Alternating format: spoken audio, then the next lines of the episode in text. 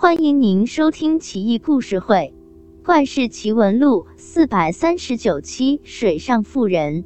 宋徽宗政和年间，京西路，也就是今天河南洛阳，提点刑狱使周某，严刚果决，执法严明，威震一方，百姓奉若神明，土豪恶霸流氓地痞闻风丧胆。一次。周大人到东京汴梁刑部办差后，乘船返回洛阳。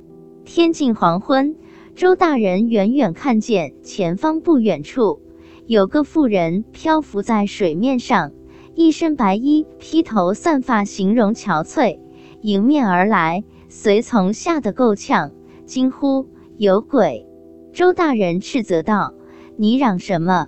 怕鬼的人必心中有鬼。”再去看时，那妇人已经不见了。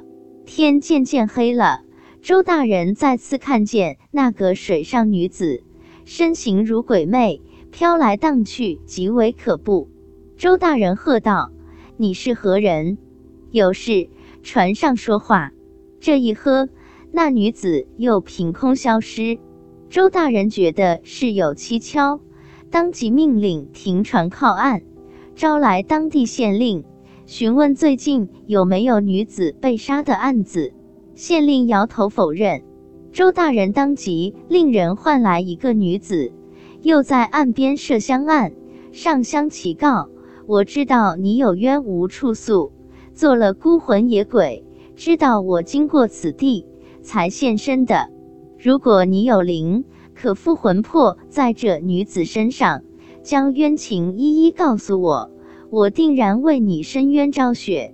话音刚落，身边的女子口吐白沫，浑身抽搐，显然是鬼上身，语调突变，凄凄惨惨地详述自己如何被害、被何人所害，以及尸身藏匿地点。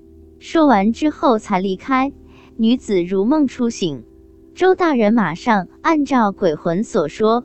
派人寻找被害人尸身，缉捕凶犯。凶犯被抓获，一听周大人亲自审案，没过堂就招供了，所说细节毫厘不爽。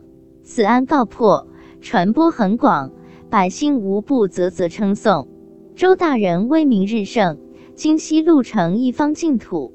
这位周大人真是明察秋毫。当机立断，雷厉风行，气冲斗牛啊！